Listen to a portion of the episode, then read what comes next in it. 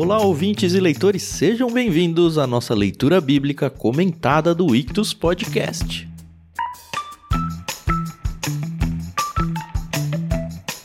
Eu sou Thiago André Monteiro, arroba vulgutan. Estou aqui com a Carol Simão e com o Tiago Moreira para a gente continuar o nosso passeio aqui pelo Evangelho de Lucas, o primeiro livro do Novo Testamento que a gente está fazendo aqui no LBC. A bola da vez hoje é o capítulo 7. Bom dia, Carol. Bom dia, Tiago. Tudo bem com vocês? Oi, pessoal, tudo bem? Aqui é a Carol Simão. E é, esse é um dos meus capítulos favoritos, mas é o meu livro favorito, então possivelmente eu vou falar isso em todos os capítulos.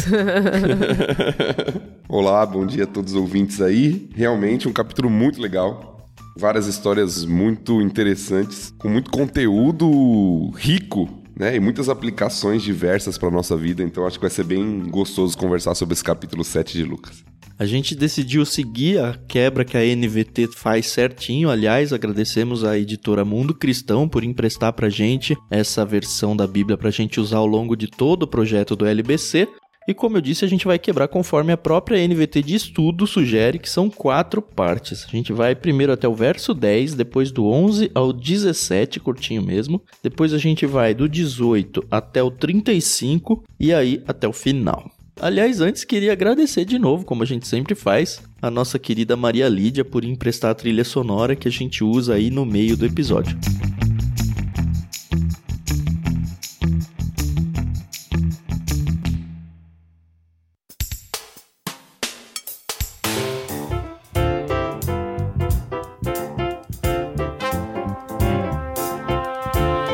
Estou pronto para ouvir o começo do nosso capítulo 7 aqui e ver o que Jesus está fazendo. Então vamos lá, versículos de 1 a 10 do capítulo 7.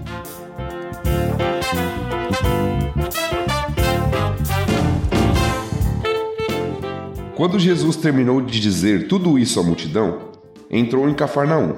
Naquela ocasião, um escravo muito estimado de um oficial romano estava enfermo, à beira da morte. Quando o oficial ouviu falar de Jesus, mandou alguns líderes judeus lhe pedirem que fosse curar seu escravo.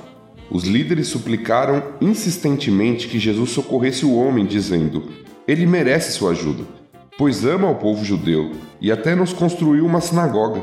Jesus foi com eles, mas antes de chegarem à casa, o oficial mandou alguns amigos para dizer: Senhor, não se incomode em vir à minha casa, pois não sou digno de tamanha honra.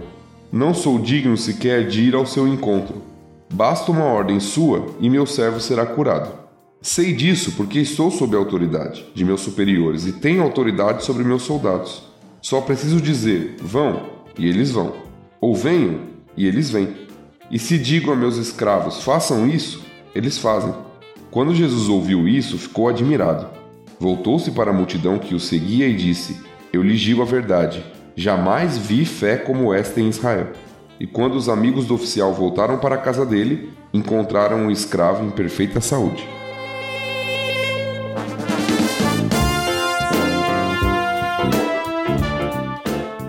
É muito louco essa cena, né? E para mim um grande tapa na cara. Primeiro lugar na minha. Porque ah, é assim, Jesus tá no grupo de judeus se apresentando como o Messias esperado pelos judeus e os judeus têm tanta dificuldade de entender e tanta dificuldade de aceitar que ele é Deus, que ele é poderoso, que ele é o Cristo, o Messias.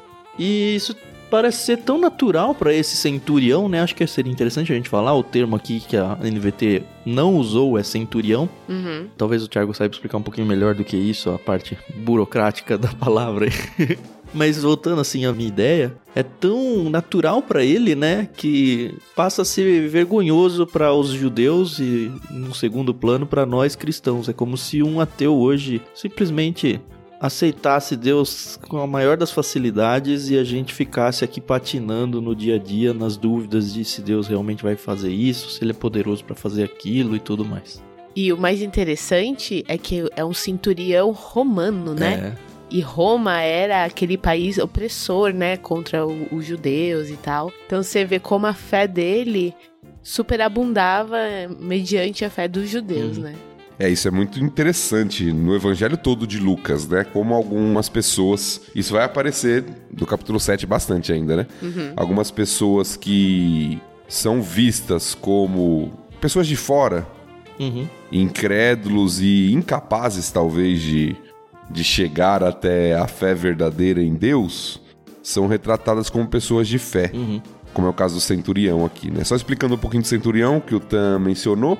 O centurião era um responsável por chefiar, né, liderar 100 soldados. Que era uma centúria, né? né? Daí veio o nome centúria, exatamente, uma centúria. Então ele era um responsável, um comandante de 100 soldados do exército romano. Uhum. Alguns dizem que era até um pouco menor, que quando começou o nome eram 100 e depois eles diminuíram um pouco o tamanho para 60 ou 80. Porém, o que a gente sabe de fato é que ele era um líder, o que lhe conferiu uma posição especial dentro do povo, como a Carol destacou, que era o povo que governava a época, né? Quem realmente dominava ali aquela parte do mundo, pelo menos na época, e lhe dava uma posição de prestígio, poder, dinheiro.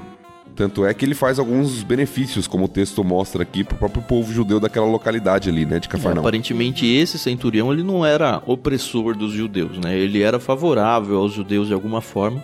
Eu acho algumas coisas interessantes aqui. Uma é destacar que assim, a gente tem acompanhado os judeus muito críticos a, a Jesus o tempo todo tentando perseguir, tentando armar algum tipo de arapuca. Principalmente os líderes, né, Tan? Porque a multidão ainda o seguia, né? Aí você tem a multidão de judeus. Ah, é, então. Uhum. Mas os líderes religiosos principalmente se opõem, né? Mas o que eu queria trazer é essa ideia de que parece que. Acho que por causa desse negócio da multidão que você falou mesmo, né? Que as pessoas nessa cena elas estão mais ou menos favorável a Jesus, porque eles estão tentando convencer Jesus de, poxa, ele é tão bonzinho com a gente, seja também, né? E assim, não casa muito com a perseguição que Jesus está sofrendo dos judeus. Mas acho que o que o Tiago falou aí explica muito bem a situação, né? São os judeus do dia a dia comum que estão enxergando Jesus como alguém pelo menos especial, né? Talvez não exatamente como Messias, mas um grande profeta, ou sei lá o que. O que já revela um pouco de que os judeus, talvez dentro do meio deles, estivessem um pouco divididos. A liderança tentando conduzir o povo judeu para uma conclusão sobre Jesus e o povo concluindo uma coisa um pouco diferente, pelo menos. É, nós temos visto, né, nas últimas leituras que nós fizemos, como Jesus já fez uma série de milagres. E isso traz uma multidão. Uhum. Pelos seus milagres, pelos seus ensinos também. A gente acabou de ver o capítulo 6 do ensino de Jesus ali. Então isso atrai pessoas. Ao mesmo tempo, isso traz preocupação sobre os líderes que acham que ele é um impostor, na verdade, né? Então você tem um conflito dentro do povo judeu. Vamos colocar assim, o povão que tá vendo o que ele tá fazendo e tá achando interessante isso. Uhum.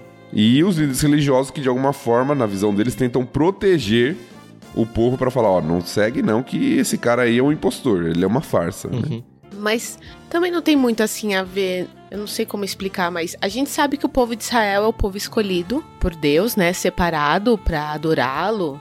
A gente já viu bastante disso ali em Gênesis, né? Com o início da. com Abraão, Isaac e Jacó. E aí eu sempre fico assim me questionando. Por eles saberem que eles são um povo de Deus, tem também aquela coisa do elitismo, né? Só a gente merece a salvação e eu nem sei se eu tô pondo as palavras corretas aqui. É, talvez até um xenofobismo, não sei. Os dois, né? Elitismo e xenofobismo, né? Sou melhor que você, é isso. É isso. Então, mas aí o que, que eu fico pensando assim? Obviamente, depois a gente vai ver até mais pra frente com a mulher samaritana, o próprio o bom samaritano. O que eu tô querendo dizer, e eu não sei se eu tô conseguindo chegar nas palavras, é que Jesus ele também veio para quebrar essa coisa de ah, só vocês merecem, né? Porque a gente sabe que no final ninguém merece nada.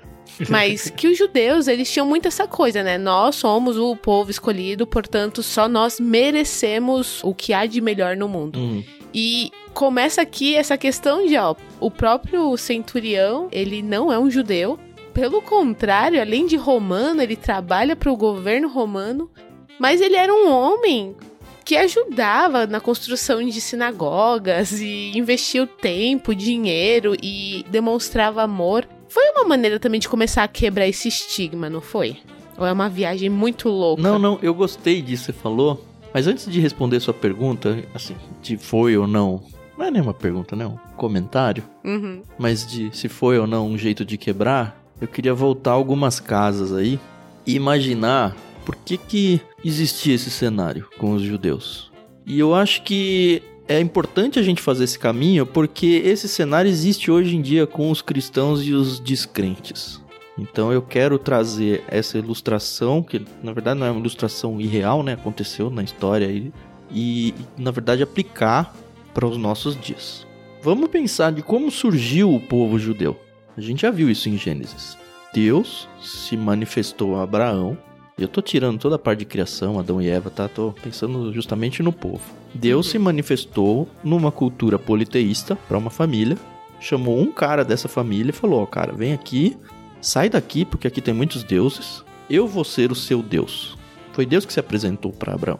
Vem aqui, eu vou ser o seu Deus, eu vou ensinar você sobre quem eu sou e você vai aprender o que é me seguir. E aí a gente acompanhou, já Abraão sai pela fé e tal, e começa a formar a sua família, depois o seu clã, depois a sua tribo, depois a gente não viu isso em Gênesis, né, mas o Antigo Testamento vai falar muito disso. O que, aconteceu? O povo foi se formando, se formou um reino, se formaram dois reinos de judeus, eu vou usar esse termo aqui, apesar de hebreus talvez fosse melhor lá. E o tempo todo eles eram atacados por outros povos politeístas. E o tempo todo, o Deus deles, Deus, fica ruminando na cabeça deles: olha, vocês só têm a mim como Deus. Vocês não têm outros deuses. Sigam somente a Deus. Vocês são um povo monoteísta. Isso era uma grande exceção no mundo que eles viviam. Vocês são separados para mim. Esse discurso é Deus trazendo para dentro do contexto deles. E obviamente a religião foi se desenvolvendo embebida nesse discurso, a gente vê várias vezes o povo sendo praticamente massacrado por Deus porque patina nessas questões de politeísmo, de ir atrás de outros deuses e tudo mais. E aí deixa isso aí por centenas de anos em banho-maria, com a natureza pecaminosa humana temperando o caldo. O que, que vai acontecer? Uhum. Naturalmente. Bom, nós somos o povo de Deus, todo mundo que tá fora é errado e esse errado se torna um repúdio e uma maldição, então nós somos melhores do que eles, porque ó, só tem um Deus e tem é isso, verdade, gente, defende isso, só tem um Deus.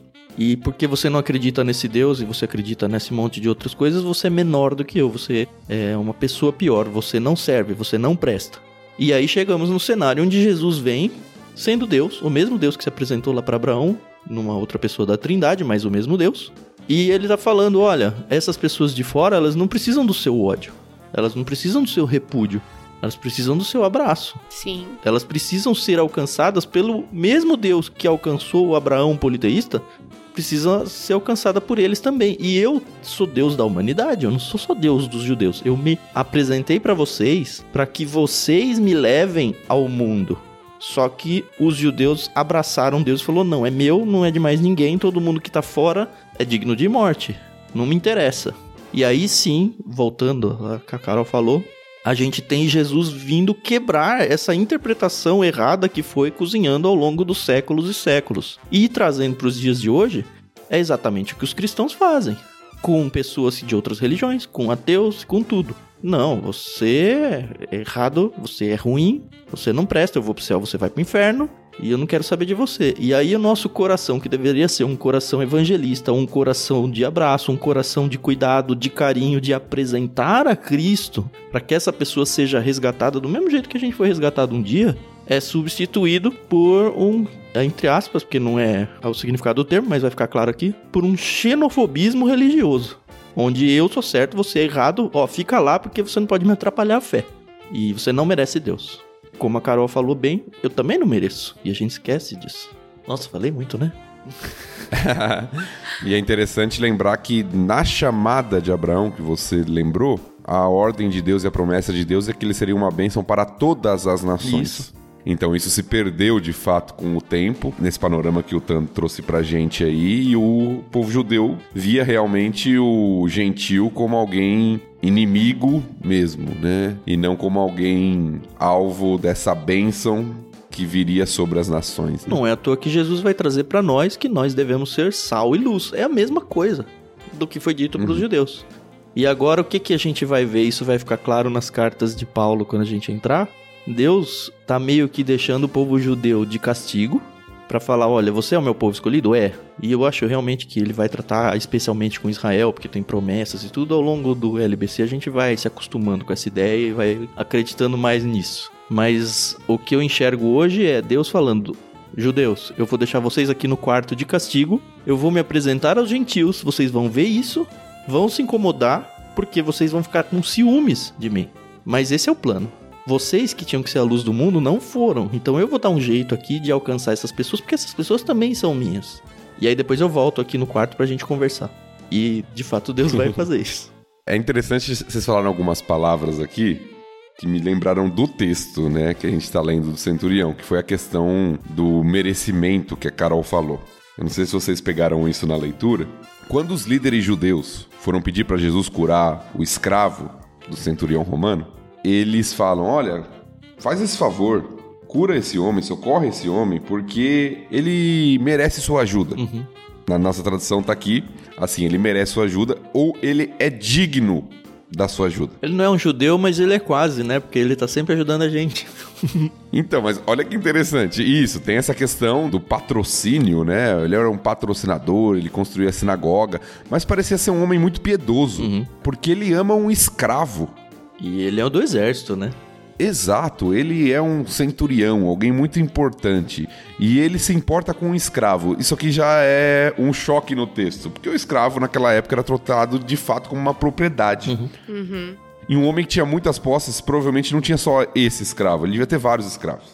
Então ele se importa com esse escravo que está prestes a morrer, uhum. a ponto de pedir ajuda para um homem que estava curando pessoas na época, no caso de Jesus aqui mas ele é destacado como alguém digno. Só que quando Jesus está indo, ele manda alguns amigos dele para falar: olha, não precisa vir até a minha casa porque eu não sou digno de recebê-lo. Uhum. Na verdade, eu não sou digno nem de ir ao seu encontro. Uhum. Então, os líderes judeus apresentam o homem como um homem digno, uhum. mas o homem se apresenta como alguém indigno. É. Esse digno e indigno, nesse ponto, acho que vale a gente falar um pouquinho sobre o motivo cultural até religioso uhum. e cultural de por que, que eu não sou digno, né, de receber Jesus. Existia uma questão aqui porque o centurião sabia que ele era um gentil, no sentido de que ele não é um judeu.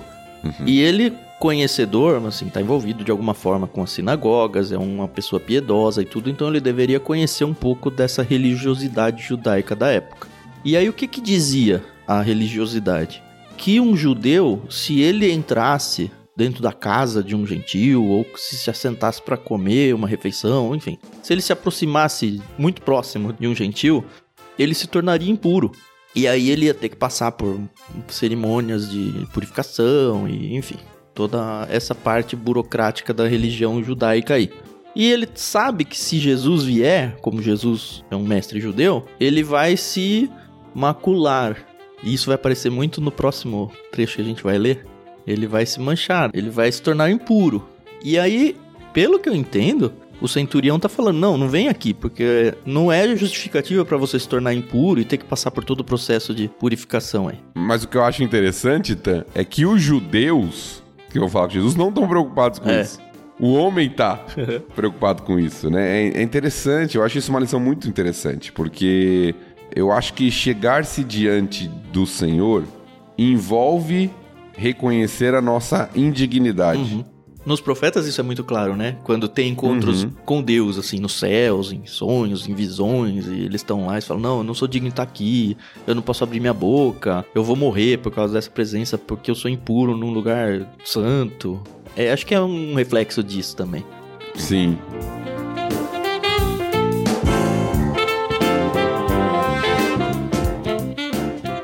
E tem uma outra coisa interessante aqui, né? Que eu acho que é o que assusta mais quando a gente tá lendo. Que a gente já veio acompanhando os capítulos anteriores, vendo Jesus curando pessoas. Ele já curou a sogra de Pedro, ele já curou pessoas que procuravam, várias pessoas a gente já viu, que procuravam ele. E o que a gente percebe é, ok, Jesus tem poder de cura, mas é meio que, ó, ele tem que estar aqui, ele tem que me tocar, quase se fosse uma, um passe de mágica, vai onde a presença de Jesus, o toque de Jesus é que faz toda a diferença.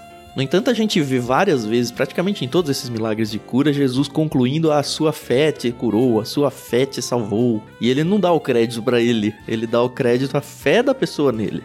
E aqui é a primeira vez que a gente vê algo mais extraordinário ainda, como se uma cura milagrosa já não fosse extraordinário o suficiente, né? Que é Jesus curar alguém que tá muito longe. Não, pode ir, é só a sua palavra. E é interessante que não é Jesus que ensina isso. É o centurião que vendo o que Jesus estava fazendo, e, e aparentemente ele não tinha feito isso dessa forma nenhuma vez, e entendendo o que é essa questão de submissão, que é muito patente em exércitos até hoje, né? Alguém acima de você na hierarquia do exército, se falar alguma coisa, é certo, você tem que fazer. Não existe a possibilidade de não se fazer. E ele interpreta o ministério de Jesus assim. Ele fala: não, se você falou, tá dito.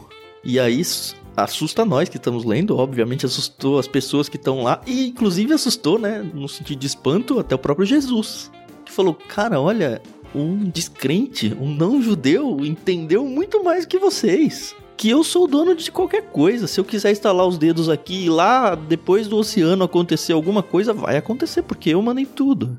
É muito louco isso.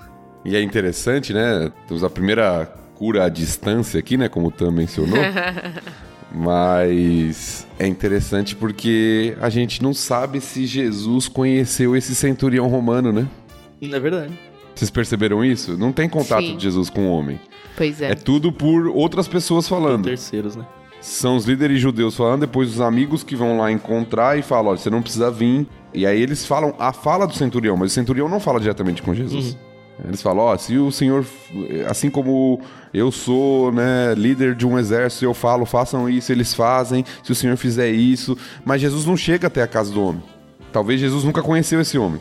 É verdade. A gente não sabe, né? O relato não nos fala depois. Então, não precisou nem ter contato entre Jesus e esse homem direto para que esse homem tivesse fé em Jesus. Será que essa é a comprovação bíblica de que vamos desenhar um cenário aqui? Algum conhecido do Tiago, que eu não tenho a menor ideia de quem é, tá doente.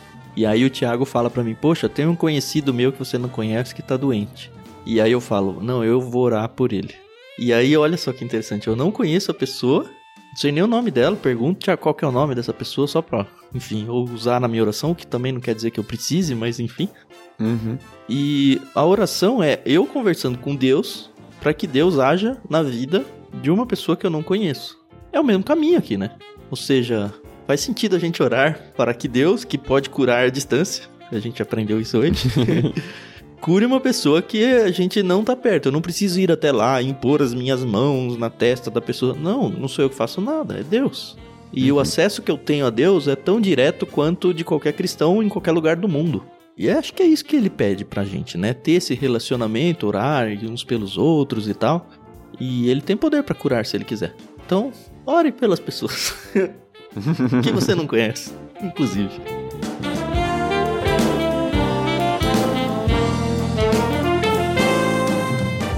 E aí o texto termina, né, com os amigos voltando e encontrando o escravo já sem nenhum problema de saúde, né? Uhum. Será que o escabro ficou sabendo que foi Jesus? Deve ter ficado sabendo, né? Ah, acho que sim. sim. Eu acho que sim. Até pelo que o texto apresenta, eu nem trouxe essa curiosidade aqui, mas talvez nesse momento possa ser útil. Uhum. O que alguns historiadores falam é que um centurião romano geralmente não era casado. Uhum. Os soldados, no geral, quando estavam em exercício, eles geralmente eram pessoas dedicadas ao exército e não se casavam porque estavam sempre em missão. Ok. E aí você encontra, né, na- quando você vai estudar sobre o exército romano, esses homens, muitos deles acabavam abusando de mulheres nos lugares onde eles estavam e tudo.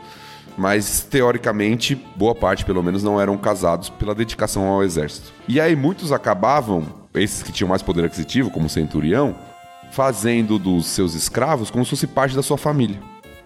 É uma suposição, eu não sei se é o caso aqui, mas o que alguns historiadores trazem como possibilidade é que esse escravo fosse como se fosse um filho adotado, entendeu? É, o texto abre com muito estimado, né? Um Exatamente, muito alguém estimado. muito estimado, né? Muito amado, porque teoricamente era a família que esse homem tinha. Então acho que é muito provável que, pelo relacionamento que o texto sugere entre eles, não só de senhor e escravo, mas de afeto, de amizade, que ele soube de toda a situação. Né? Uhum. Quero crer que eu vou encontrar esse cara no céu também. Muito bem. Vamos seguir para a próxima página? Vamos lá.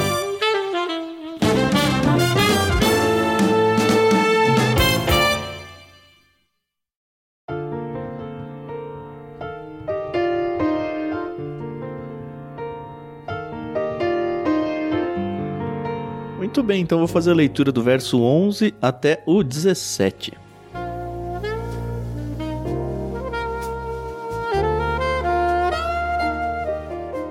Logo depois, Jesus foi com seus discípulos à cidade de Naim, e uma grande multidão o seguiu. Quando ele se aproximou da porta da cidade, estava saindo o enterro do único filho de uma viúva, e uma grande multidão da cidade a acompanhava. Quando o Senhor a viu, sentiu profunda compaixão por ela. Não chore, disse ele. Então foi até o caixão, tocou nele e os carregadores pararam. E disse: Jovem, eu lhe digo, levante-se. O jovem que estava morto se levantou e começou a conversar, e Jesus o devolveu à sua mãe. Grande temor tomou conta da multidão que louvava a Deus, dizendo: Um profeta poderoso se levantou entre nós, e hoje Deus visitou seu povo. Essa notícia sobre Jesus se espalhou por toda a Judéia e seus arredores.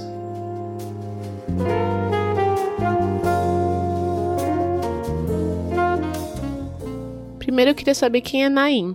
Naim é o nome da cidade, mas pelo que eu dei uma pesquisada, não é muito claro até hoje com arqueologia onde é exatamente. Mas é provável que seja próximo de Nazaré.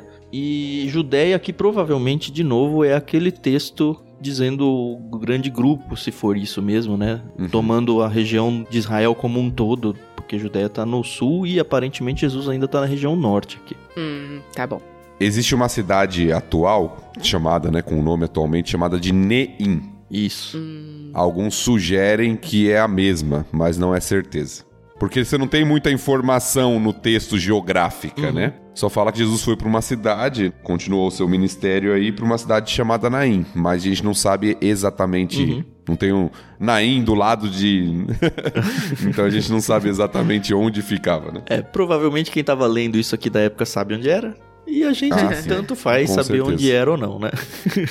Mas tem algumas coisas interessantes aqui que podem passar batidos se você não está muito atento. A primeira que eu queria trazer. A gente tem um contexto aqui que é uma viúva. A gente já sabe que a viúva normalmente ela já é excluída, é uma pessoa à margem da sociedade que perde o seu filho. Ou seja, ela se tornou ainda mais à margem da sociedade, por quê? A esperança de uma viúva, a esperança de vida de uma viúva era ser sustentada pelo próprio filho. Só que ela perdeu isso. Agora se tornou uma viúva sem filhos ainda. Então o texto dizendo que é o único filho dela ela vai se tornar uma pessoa 100% dependente de tudo, porque uma mulher, naquele contexto, ela não, sei lá, não tinha emprego, não tinha sustento, não tinha nada. O sustento era do seu marido. Ela, ah, não tem marido. Ah, tem então seu filho que vai trabalhar e cuidar da mãe. Não, também não tenho mais. De novo, a gente vê Lucas aqui muito preocupado em contar pra gente as histórias dos excluídos da sociedade, em mostrar como Jesus se importa com essas pessoas. E a segunda, que a gente mais ou menos já falou no primeiro, é o fato de que Durante o enterro, a gente vê que Jesus, olha só no verso 13: Quando o Senhor a viu, sentiu profunda compaixão por ela, não chore, disse ele, e então foi até o caixão, tocou nele, é isso que eu queria trazer, tocou nele e os carregadores pararam. Jesus tocou num caixão. E um judeu se toca em mortos, ou em caixão, ou em roupa de mortos, ele se torna impuro também. É verdade. E eu acho que muito mais impuro do que visitar a casa de um gentil, como foi no primeiro trecho que a gente leu. Só que Jesus sentiu compaixão por ela. E, cara, isso não importa.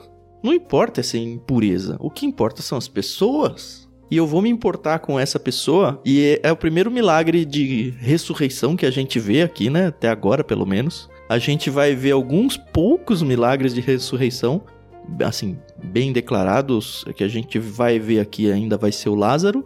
Tem a, a Talita lá, a Talita Comi, né? Que é a menininha, a filha do a Jairo, né? Aham. Talita é o- não é o nome dela, né? É, Talita é o termo que ela fala, Talita comia, levante-se menina, né? Uma coisa desse tipo. Uhum. Mas eu gosto de pensar que ela chamava Talita. E assim, a gente vê uns outros que fala: "Ah, Jesus também ressuscitou muitas pessoas", mas não tem a descrição muito detalhada. Acho que é só isso que o Novo Testamento conta pra gente. Mas que a gente se deparou, esse é o primeiro. E de novo, é uma surpresa, né? A gente já viu Jesus curando, tirando demônios. A gente já viu agora há pouco Jesus curando a distância, e agora a gente vê Jesus revivendo uma pessoa. É impressionante demais isso, cara. É impressionante. A gente não tem hoje em dia relatos de pessoas que chegam e voltam à vida, assim, sabe? É um negócio muito, muito louco. A gente lê e se acostuma com o texto bíblico e fala, ah, beleza, ressuscitou. Cara, não, para. Ele ressuscitou uma pessoa. Tanto que assustou todo mundo, e é interessante que esse todo mundo não entendeu que ele era Deus, né? Entendeu que ele era um grande profeta, o que me dá uma tristezinha no coração. Eu acho muito bonita essa passagem, porque a gente vê que Jesus, obviamente, sabia o que ele ia fazer ali. E é muito louco você parar pra pensar nisso também, mas isso aí é outra história. E quando ele vê aquela situação, ele tem essa compaixão, como a gente comentou, né, da mulher. E ele vai ele consola ela, né? Sabendo que ele vai ressuscitar o filho dela. Verdade. Assim, eu acho isso muito bonito, né? Porque ele vê a dor dela, né? Ele vê a dor que ela tá sentindo, mas ele não, não, não ignora, né? Então, é aquela coisa, né? A gente pode encontrar consolo em Jesus, em Deus, nas nossas dores, né? Porque a gente sabe que no final todas as coisas cooperam para o bem daqueles que amam a Deus. Uhum. Mas muito sabiamente eu ouvi faz poucas semanas que o melhor de Deus às vezes não é o melhor pra você, com os seus olhos de homens, né? Verdade. Então, isso é muito legal, né? Porque a gente pode crer e ter certeza que nada foge do controle de Deus, né? Mesmo a nossa dor, né? Isso depois eu sei que em Jó a gente vai estudar bem e vai ser bem legal. Agora, eu acho que a reação que você falou, Tan, sobre a questão de um grande profeta, é claro que a gente olha hoje e vê assim, poxa, as pessoas tinham que entender que Jesus era Deus, não só um profeta. Mas a imagem que vem à mente, né, o imaginário que vem aqui para o povo judeu, diante de uma situação como essa, evidentemente é o de Elias. Elias curou, ressuscitou, né, pelo poder de Deus, o filho de uma viúva, Ah, é, é verdade. a viúva de Sarepta.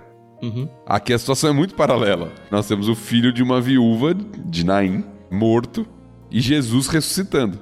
Então, é, eu acho que é muito, pro povo, é muito. É, é um, é um novo Elias, né? É, hoje Deus visitou o seu povo, é algum grande representante de Deus, como profeta, exatamente, verdade. Exato, né? Então, acho que é o que vem no imaginário das pessoas é justamente o que Elias fez lá atrás. É a mesma coisa que Jesus fez aqui, trazendo da morte um jovem, e o Tange já mencionou bem a questão tanto da questão social, o que se implicava para uma viúva.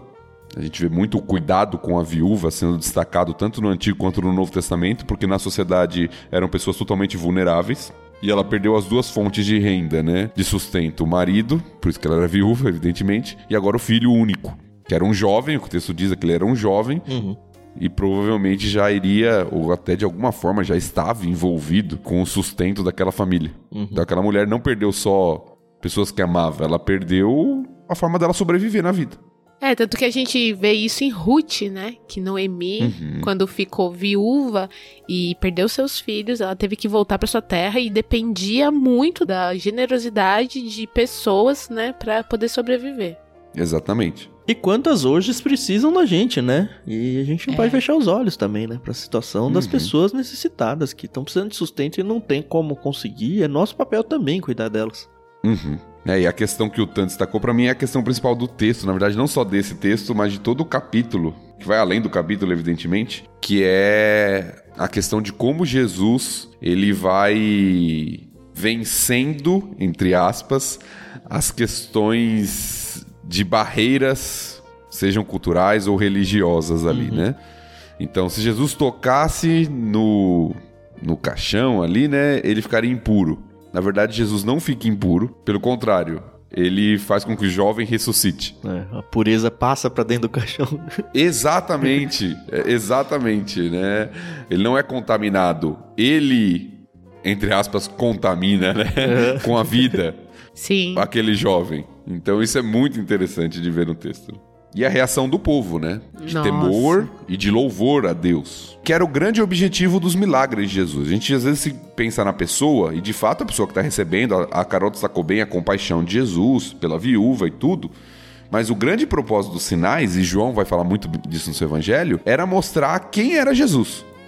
E o povo aqui, ó, eles louvam a Deus, tem cheios de temor, ou seja, eles reconhecem que Jesus é, pelo menos, né? Como a gente viu, um grande profeta, ou seja, alguém que vem de Deus Uhum. Aham. e que deveria ser ouvido. É, mas é natural isso, porque mesmo acreditando que ele era o Messias prometido, eles não esperavam um Messias Deus. Eles esperavam Exato. um Messias rei, um novo Davi.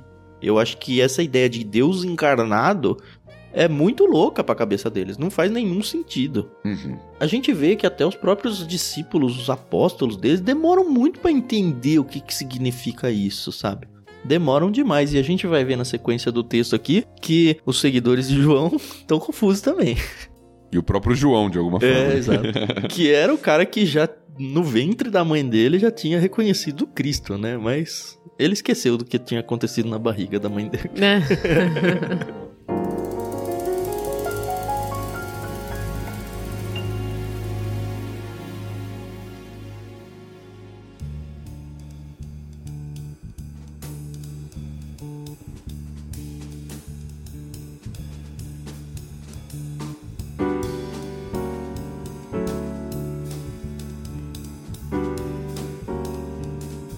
Vamos virar pra lá então? Sim. Vamos. Então Carol vai do versos 18 Isso. Ao 35, ao 35, isso.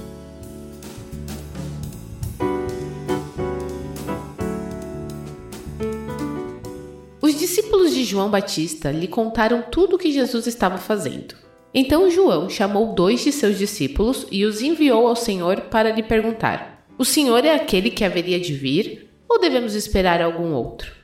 Os dois discípulos de João encontraram Jesus e lhe disseram: João Batista nos enviou para lhe perguntar: O Senhor é aquele que haveria de vir, ou devemos esperar algum outro? Naquela mesma hora, Jesus curou muitas pessoas de suas doenças, enfermidades e espíritos impuros, e restaurou a visão a muitos cegos. Em seguida, disse aos discípulos de João: Voltem a João e contem a ele o que vocês viram e ouviram.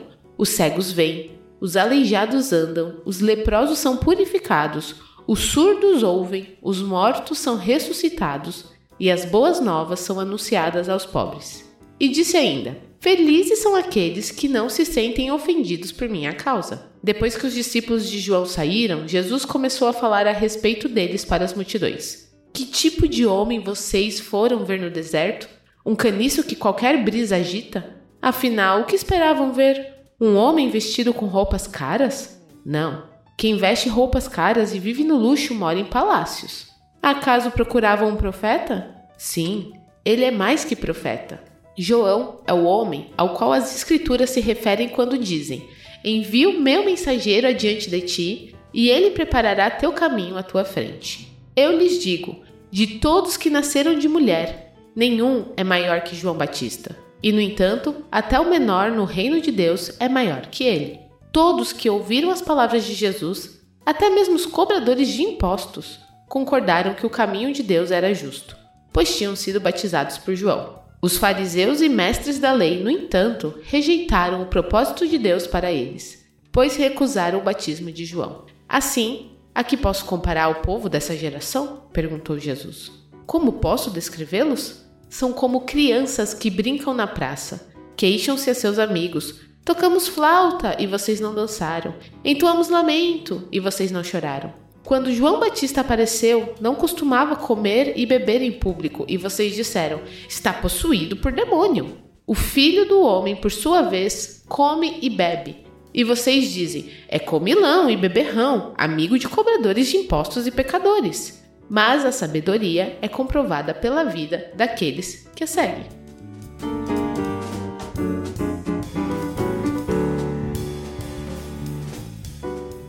Gente, Jesus é, é top, né? e sabe o que eu acho fantástico? Eu visualizo a cena. Ele tá lá, aí chegam os discípulos de João. Ah, você é aquele que há de vir? Aí ele, em vez de responder sim ou não, ele, peraí. ele é especialista nisso, né? é, faz os milagres, né? Beneficia muitas pessoas assim e fala: e aí, o que, que vocês acham? Vai lá, fala lá o que vocês viram, o que vocês ouviram e tá bom demais. É demais. É, eu acho que é muito interessante isso mesmo, é muito didático, né? A gente Aham. fala muito de didática, né? Mas é muito. Jesus, ele sempre ilustra seus ensinos de forma a ficar muito clara para as pessoas.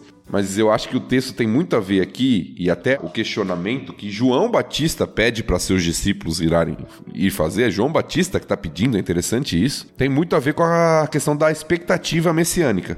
João Batista foi separado, Tan já lembrou lá desde o ventre para preparar o caminho daquele que viria, mas ele nasceu em uma cultura, mesmo vivendo seu ministério de forma meio eremita, né? No deserto e tudo, ele foi influenciado por uma visão e uma cultura de quem seria o Messias. Sim. E a visão de quem seria o Messias é um libertador político, militar do povo de Israel. Uhum. E Jesus começou o seu ministério e João Batista, de alguma forma, provavelmente está esperando. E agora? Ele está reunindo um exército? Ele está se rebelando contra Roma? Ele vai libertar de alguma forma Israel? E ele não está vendo isso acontecendo. Até agora ele só curou o servo de um centurião. inclusive. Então ele pergunta: e aí, é, é o senhor mesmo que haveria de vir? Vamos esperar algum outro? Ou seja, o senhor vai Uhum. começar ou não vai? E essa resposta que a Carol falou que Jesus não deu claramente, né? Eu acho que ele deu claramente do jeito de Jesus. Porque Sim, o que ele sim. fez? Não só ele fez os milagres, mas ele trouxe à mente de todo mundo Isaías 35. Exato. Isaías 35, 5 e 6, que é o quê? Um texto de um profeta do Antigo Testamento que fala sobre o Messias que viria. E o texto diz o seguinte: Quando ele vier, abrirá os olhos dos cegos e os ouvidos dos surdos, os aleijados pularão como o cervo e os mudos cantarão de alegria. E aí tem um ou outro texto de profetas, de outros profetas, que também dão alguns indícios daquilo que ele fez. Mas eu acho que esse é o texto mais claro e eu acredito realmente que ele tinha em mente exatamente esse texto de Isaías. Ele falou: olha, você não estava esperando alguém que fizesse isso, isso, isso? Tô fazendo aqui, ó. Tá aí a sua resposta. Exatamente. Jesus está alinhando a expectativa, mostrando que o Messias viria para fazer o que ele está fazendo. Responde e corrige a expectativa ao mesmo tempo, né? Exato. E é claro que tem o aspecto político-militar do Messias. Uhum. O que o judeu não conseguia compreender na época é que não viria imediatamente, mas viriam em dois períodos diferentes. E o segundo a gente não viveu ainda, né? É a segunda Exato. volta de Que é o Cristo. retorno de Cristo, exatamente. Então, isso para o judeu era estranho, eles não tinham como saber isso mesmo. A revelação é progressiva. Então, eles não entenderiam, eles estavam esperando esse aspecto militar que vai vir ainda um dia no futuro, mas que não era o objetivo da primeira vinda de Jesus aqui. Aham. Nós acreditamos que Jesus vai voltar e vai governar terrenamente aqui e tudo mais. A gente vai chegar nisso um dia. Amém. O mais bonito é que Jesus não precisou falar assim para os discípulos de João. Ah, lembra lá do profeta Isaías? Então, presta atenção. Só o fato dele fazer, né, já remete ao que eles aprenderam, né? Eu tava lembrando, teve um episódio aí que eu tava chorando as pitangas que eu não decorava local de versículo, né? E É. que eu até brinquei e falei, ó, Jesus usou na tentação contra o diabo lá um texto bíblico, mas ele não falou, ó, tá lá em Deuteronômio. Dessa vez ele usou um texto bíblico e nem falou que tava na Bíblia. Você que saiba aí. Mas eles sabiam.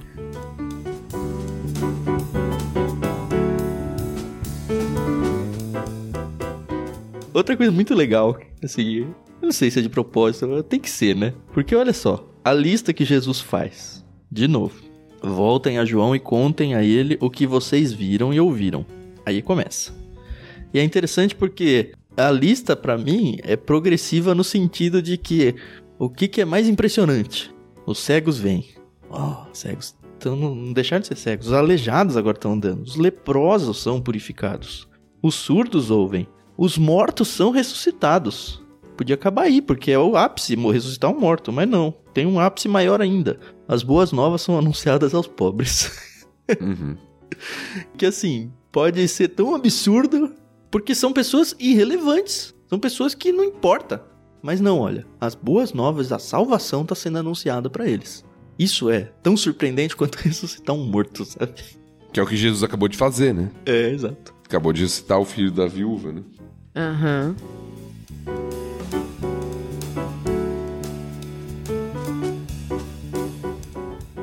E nós vemos o caráter bondoso de Jesus aqui, né? Porque João Batista, de alguma forma, está questionando o ministério de Jesus. Uhum. E Jesus responde para ele, mostrando, alinhando a expectativa dele sobre o ministério. E depois ele começa a falar de João Batista e falar bem de João Batista. Sim. Não é que nem a gente assim, ah, você tá me questionando, então agora você vai ver, eu vou. Jesus, ele fala bem de João Batista, né? Ele começa a falar de João Batista como alguém que é mais do que um profeta. Uhum. É como um precursor de fato do Messias, aquele que veio para cumprir a escritura, que falava que ele iria preparar o caminho, né, do Messias. Então é interessante a gente ver como ele fala de João Batista como alguém relevante e importante no plano de Deus. né?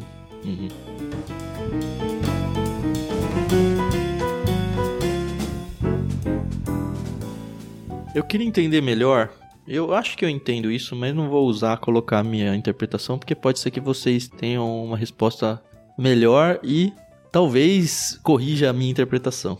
Mas eu queria entender melhor esse verso 28. Eu lhes digo: de todos que nasceram de mulher, nenhum é maior que João Batista, e no entanto, até o menor no reino de Deus é maior que ele. O que, que quer dizer isso? Eu sempre interpretei com ninguém é melhor que ninguém.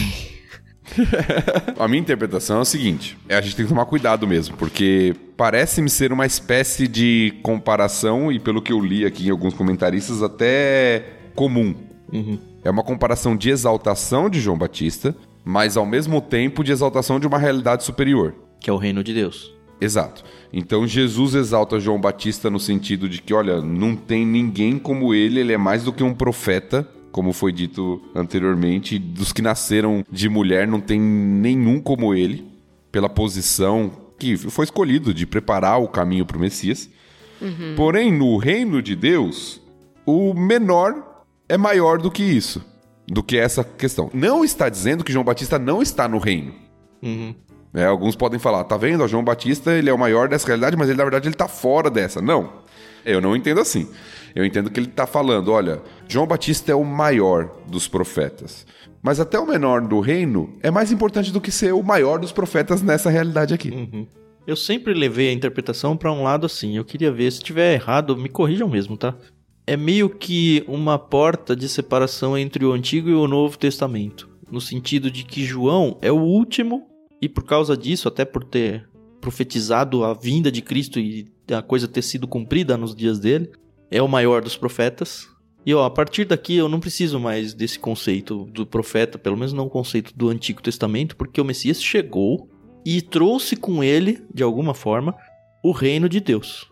Se veio completo, se ainda tá por vir, então isso tudo a gente vai discutir aos poucos. Mas a partir de agora, qualquer pessoa que tiver fé em Jesus faz parte do reino de Deus. Então essas pessoas, os pobres que ele acabou de falar, se tornam de novo aí entre aspas, mais importante do que João, por quê? Porque agora é chegado o reino de Deus e agora cumpriu-se tudo que todos aqueles profetas disseram. Então agora a gente entrou no Novo Testamento. Eu não sei se é, muito viajado isso ou, ou faz sentido. Não, eu acho que faz sentido, né? Ele é o precursor, ou seja, ele é o último dos profetas, entre aspas. Uhum. Né? Claro que a gente vai ver profecia no Novo Testamento também, numa outra forma e tudo. Mas ele é o último dos profetas, daqueles que prenunciavam a vinda do Messias, porque o Messias veio. Uhum. Então ele é o último dessa, dessa realidade, né? Como outros fizeram, como Isaías, por exemplo, que Jesus está citando aqui, fez, Uhum. falando do ministério do Messias. Então João Batista é o último deles e é o mais importante, entre aspas, porque é o de fato aquele que tá convivendo com o Messias, é o arauto, aquele que anuncia e fala assim, ó, presta atenção nesse aqui que tá falando. Isso. E ao mesmo tempo nós temos essa o Messias presente agora convidando as pessoas, proclamando as boas novas, como o texto diz. Então acho que tem a ver com isso sim. A minha preocupação ao ler o texto é que parece que alguns sugerem que João Batista está fora da realidade. Uhum. Né? Ou seja, ele é mais importante nessa aqui, mas ele está fora dessa que seria mais importante. E eu acho que não é isso. Não. É uma continuidade, na verdade, né? Sim.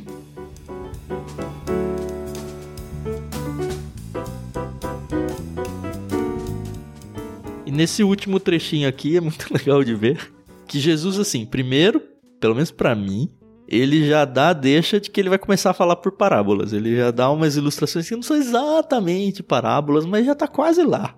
E Lucas é lotado de parábolas, a gente vai ver um pouquinho mais, mais à frente aí nos capítulos que virão. Mas basicamente o que ele tá dizendo é: não importa o que eu venha dizer, vocês vão discordar de mim. Se eu mandar dançar, ele faz a ilustração dos meninos, né? Se eu, se eu tocar flauta, vocês não dançam. Se eu lamentar, vocês não choram. Veio João Batista, que era de um jeito, vocês criticaram que ele era de um jeito. Aí vim eu, que era o oposto do que João Batista fazia, e vocês estão reclamando do mesmo jeito. Então não importa o que eu faça, vocês não querem comprar o discurso de jeito nenhum. E vocês vão reclamar de quem vier. Parece um pouco com o que a gente faz hoje também, né? é, é, é interessante a ilustração das crianças, né?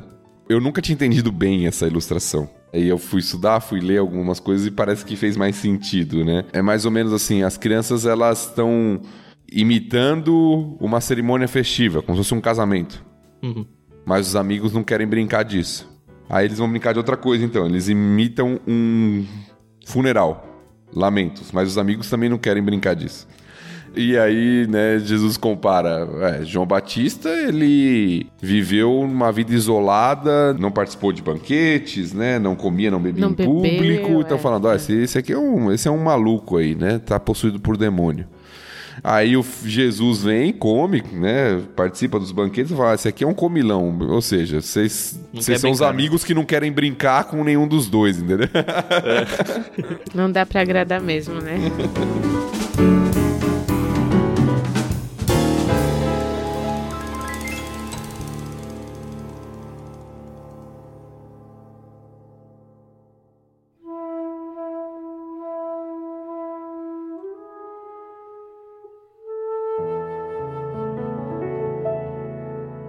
Vamos ao final? Sim.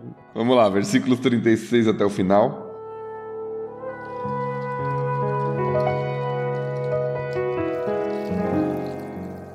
Um dos fariseus convidou Jesus para jantar. Jesus foi à casa dele e tomou lugar à mesa. Quando uma mulher daquela cidade, uma pecadora, soube que ele estava jantando ali, trouxe um frasco de alabastro contendo um perfume caro. Em seguida, ajoelhou-se aos pés de Jesus, chorando. As lágrimas caíram sobre os pés dele e ela o secou com seu cabelo, e continuou a beijá-los e a derramar perfume sobre eles. Quando o fariseu que havia convidado Jesus viu isso, disse consigo: Se este homem fosse profeta, saberia que tipo de mulher está tocando nele. Ela é uma pecadora. Jesus disse ao fariseu: Simão, tenho algo a lhe dizer. Diga, mestre, respondeu Simão. Então Jesus lhe contou a seguinte história: Um homem emprestou dinheiro a duas pessoas. 500 moedas de prata a uma delas e 50 a outra. Como nenhum dos devedores conseguiu lhe pagar, ele generosamente perdoou ambos e cancelou suas dívidas. Qual deles o amou mais depois disso? Simão respondeu: Suponho que aquele de quem ele perdoou a dívida maior. Você está certo, disse Jesus. Então voltou-se para a mulher e disse a Simão: Veja esta mulher ajoelhada aqui. Quando entrei em sua casa, você não me ofereceu água para eu lavar os pés. Mas ela os lavou com suas lágrimas e os secou com seus cabelos. Você não me cumprimentou com um beijo, mas desde a hora que entrei, ela não parou de beijar meus pés. Você não me ofereceu óleo para ungir minha cabeça, mas ela ungiu meus pés com um perfume raro. Eu lhe digo: os pecados dela, que são muitos, foram perdoados, e por isso ela demonstrou muito amor por mim. Mas a pessoa a quem pouco foi perdoado demonstra pouco amor. Então Jesus disse à mulher: Seus pecados estão perdoados. Os homens que estavam à mesa diziam entre si: Quem é esse que anda por aí perdoando pecados? E Jesus disse à mulher: Sua fé a salvou, vá em paz.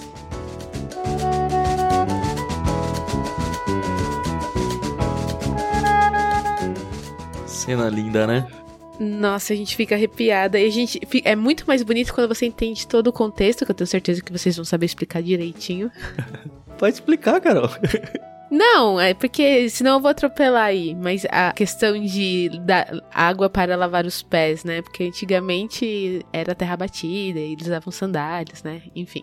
É, eu acho que antes da gente entrar nos significados das coisas, aqui esse texto ele tem um abismo cultural e de hábitos muito grande em relação ao nosso. E Uhum. acho que vale vencer essa barreira primeiro, para depois a gente começar a conversar algumas coisas. A primeira Uhum. pergunta em relação a isso é: que raios uma mulher nada a ver tá fazendo dentro da casa do Simão aqui? Quem convidou ela? Essa é uma pergunta válida. Por que ela tá lá?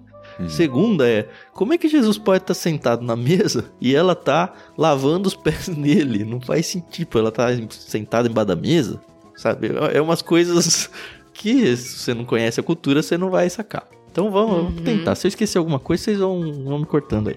A primeira, quando tinha um banquete, assim, uma refeição oficial, era comum a casa ficar aberta pra qualquer pessoa ir lá presenciar a solenidade, vai. Sim. E muitas vezes, inclusive, esse jantar era feito na área externa da casa, para que as pessoas pudessem ouvir. Porque era mais que um jantar, era uma espécie de debate teológico, né? Uhum. Ah, legal.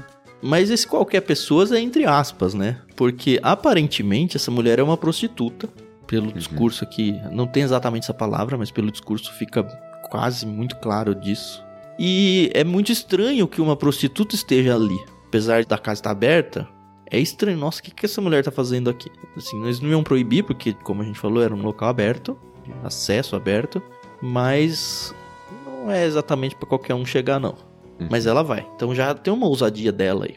A segunda é que nas refeições a mesa ela era baixinha. E aí tinha tipo umas almofadas em volta, onde as pessoas ficavam debruçadas meio que de frente, meio que de lado, apoiadas, talvez com o joelho ou assim com o cotovelo, comendo com uma das mãos, e os pés que eram sujos, todos virados para trás. Então todo mundo ficava meio debruçado numa mesa baixinha, Uma espécie de divã.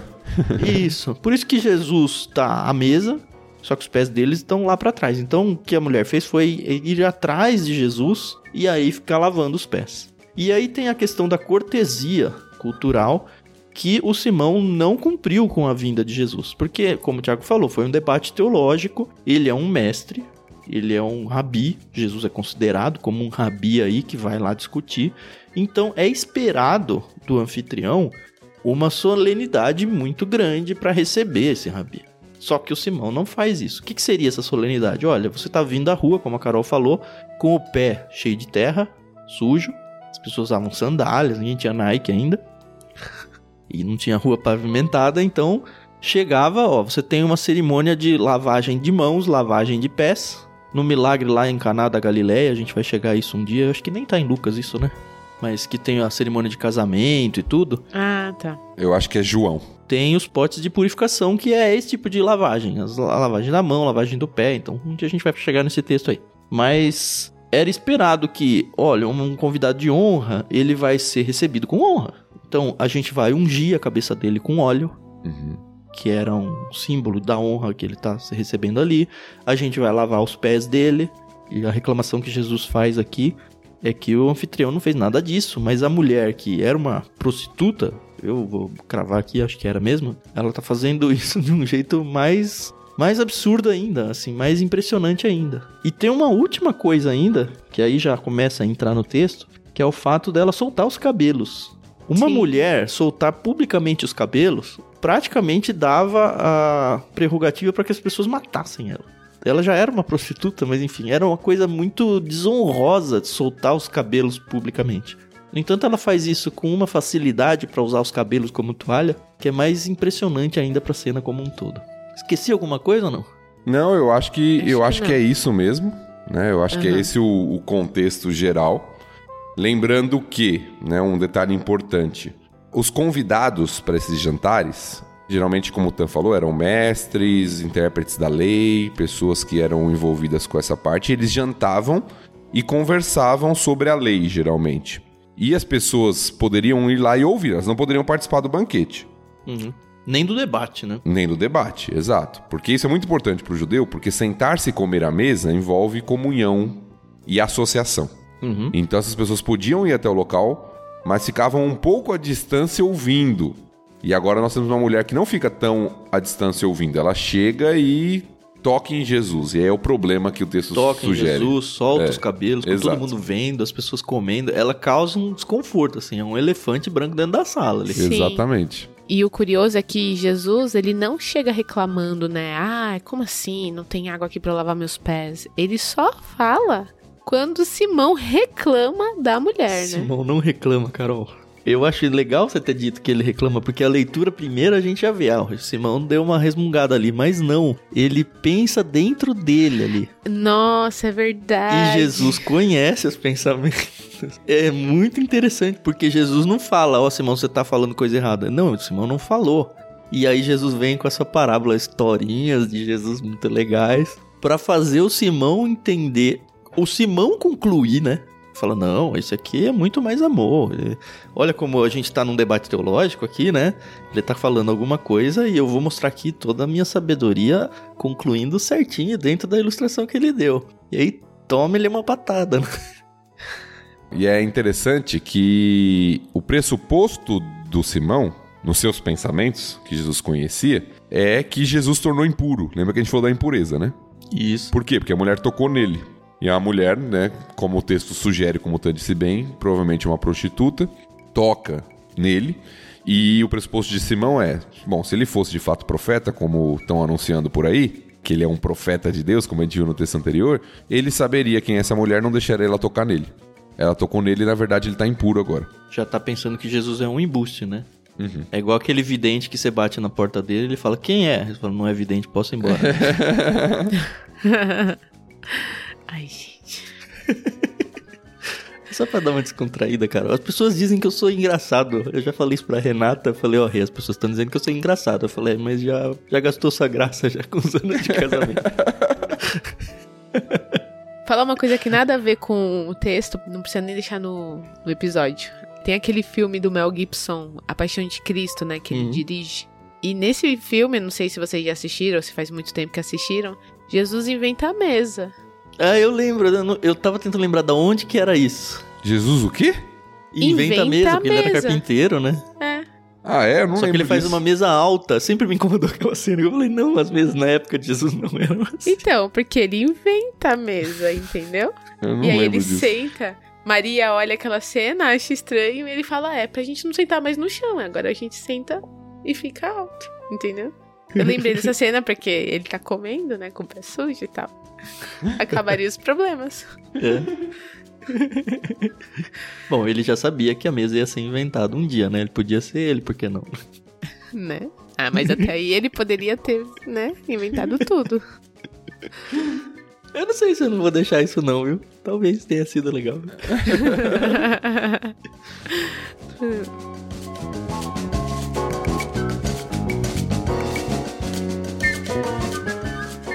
Bom, aí vem a parábola, né? A história que Jesus conta. E também é legal contextualizar monetariamente a coisa.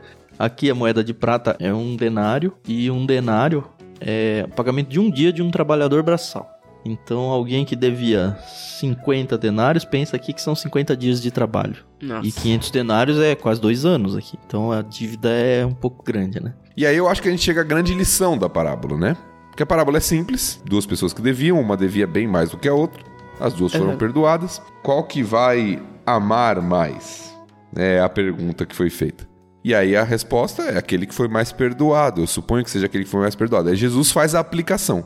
Ele fala: Ó, você devia ter dado água para eu lavar os meus pés. Você não deu.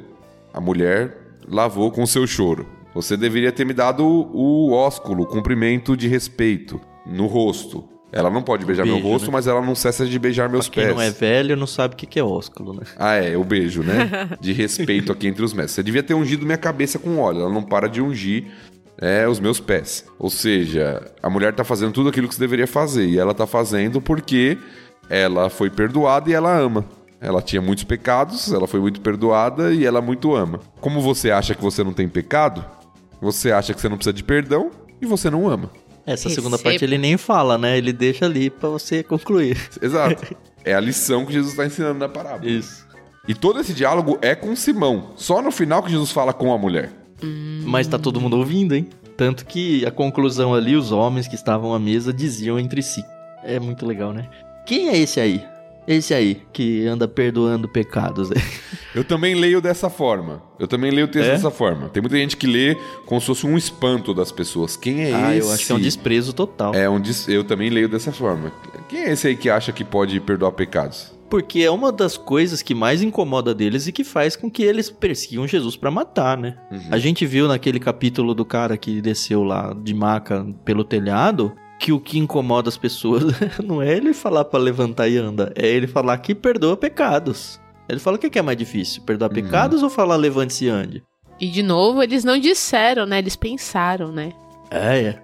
Que é uma atribuição divina, o perdão de pecados, né? Exato. É Jesus dando as pistas de que, olha, eu não sou só o Messias guerreiro, o Messias rei que viria. Eu tenho, sim, deidade dentro de mim aqui. Eu sou Deus. Uhum. E incomoda todo mundo, óbvio que incomoda todo mundo. Como eu sempre digo, graças a Deus eu não sou dessa época, senão eu estaria junto lá com os fariseus reclamando de Jesus. Eu não tenho dúvidas disso. E pra minha vergonha, eu digo, graças a Deus que eu vivi na época da graça aqui, onde eu Quem já entendo sabe, Jesus. Tam? Quem sabe? Quem sabe que você conhecesse Cristo ele te transformasse. Sabe, eu não Exatamente. fosse um, um apóstolo, um Paulo É. ali, já pensou? Que legal. O Tiago, né? É. É. Morrer, martirizar.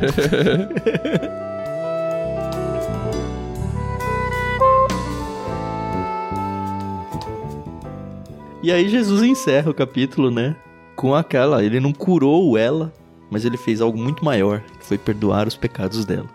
Sua fé a salvou, vai em paz. E amarrando a salvação, né? A essa fé aí que ela teve em Jesus. E é interessante que Jesus não vai contra a prostituição dela, né? Pelo menos não aqui nesse texto. Ele não fala, como ele vai falar em outras ocasiões, ó, deixa de fazer isso e segue a sua vida porque isso é pecado. É meio implícito isso. Uhum. A pessoa se entrega a Jesus e sabe que agora a vida dela tem que ser mudada. Jesus não é o acusador aqui. Jesus é o reconciliador aqui. Que bonito.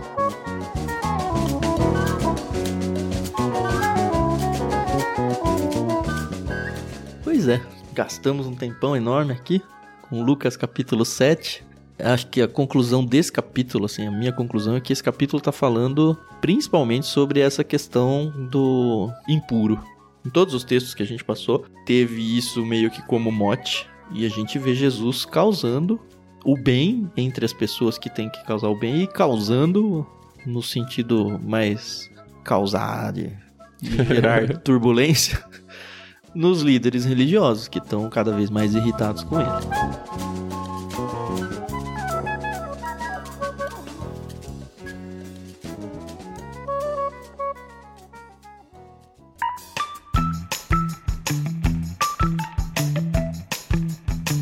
Muito bem, tô satisfeito, como sempre, eu sempre falo isso, né? Tô muito satisfeito, eu continuo muito satisfeito com o que a gente fez nesse capítulo. Semana que vem a gente volta com o capítulo 8. E muito obrigado, senhores ouvintes. Não esqueçam, a gente tem o nosso canal no Telegram, t.me barra leitura bíblica comentada. Por lá vocês podem trazer suas dúvidas, trazer algum ponto a mais que a gente acabou não falando, conhecer outras pessoas que estão acompanhando o projeto com a gente. Façam parte lá com a gente, tá sendo bem gostoso conversar com vocês. Apresentem esse podcast para outras pessoas. É um jeito de você evangelizar. Você tem vergonha de evangelizar e não sabe como falar. Ó, vamos ouvir isso aqui. Olha que legal que eu conheci. Você não tem curiosidade? Apresenta para a pessoa. De repente é o, o estopim que faltava para vocês começarem a conversar sobre assuntos da Bíblia. Ó, a ferramenta tá aí, use da melhor maneira possível, Deus vai te dar com certeza sabedoria. Não se esqueçam de orar por nós, por favor, nós precisamos muito da oração de vocês. Se você puder, a gente realmente pede, porque realmente a gente precisa. Considere ser um dos nossos mantenedores. Esse projeto é caro, a gente tem dedicado muito das nossas vidas nisso e a gente não tem cobrado nada de ninguém para entregar esse conteúdo para vocês. É um conteúdo que vai andar aí por anos. Então você, pessoa física, ou você que está envolvido numa igreja local aí, fala, olha, quero conversar com a minha liderança para de repente abraçar vocês como um projeto missionário aqui da nossa igreja. Entre em contato com a gente pelo e-mail contato arroba clubeictus.com.br ou procura a gente no Telegram, é muito fácil conversar com qualquer um de nós três. E vamos conversar que a gente precisa também desse braço de vocês aí para ajudar nessa área. considerem assinar talvez um dos planos lá no Clube Ictus. A gente tem vários planos infantis e adultos. Você pode dar de presente para um sobrinho, para um filho. Conheça tudo lá em ictus.com.br. Inclusive o Thiago, que é professor e coordenador de cursos lá do Seminário Logos, agora o pessoal que assina o Plano Bíblia está sendo curado agora em 2022. Não sei quando você está ouvindo esse episódio, né? Mas em 2022 o pessoal lá do seminário tem escolhido os livros no Plano Bíblia. Não curado como Jesus fez aqui, assim, né? É, curado de curadoria mesmo, de selecionar as obras enviadas. Mas você foi curado também, Thiago. Olha, perdeu até o fim da piada aqui. desculpa, desculpa. Mas enfim, o Tiago tá lá na liderança do seminário. Ele, junto com outros professores, tem escolhido os livros do Plano Bíblia. E mais do que isso, eles têm oferecido para todos os assinantes do Plano Bíblia mini aulas interagindo com os livros que foram enviados mês a mês. Então você também pode fazer parte disso. Basta assinar o Plano Bíblia que você vai receber todo esse conteúdo. E é isso, muito obrigado de novo, Carol, Tiago. A presença de vocês sempre alegra a minha semana. Ai, que beleza, muito obrigada. É uma honra realmente fazer parte desse projeto. Então, pessoal, obrigada pela paciência, audiência e a gente se ouve em Lucas 8. É isso aí, vamos continuar Lucas 8, algumas parábolas conhecidas no próximo capítulo, texto bem interessante também. E vai ser gostoso a gente continuar aprendendo juntos sobre Jesus e sobre a palavra de Deus. Que Deus te abençoe.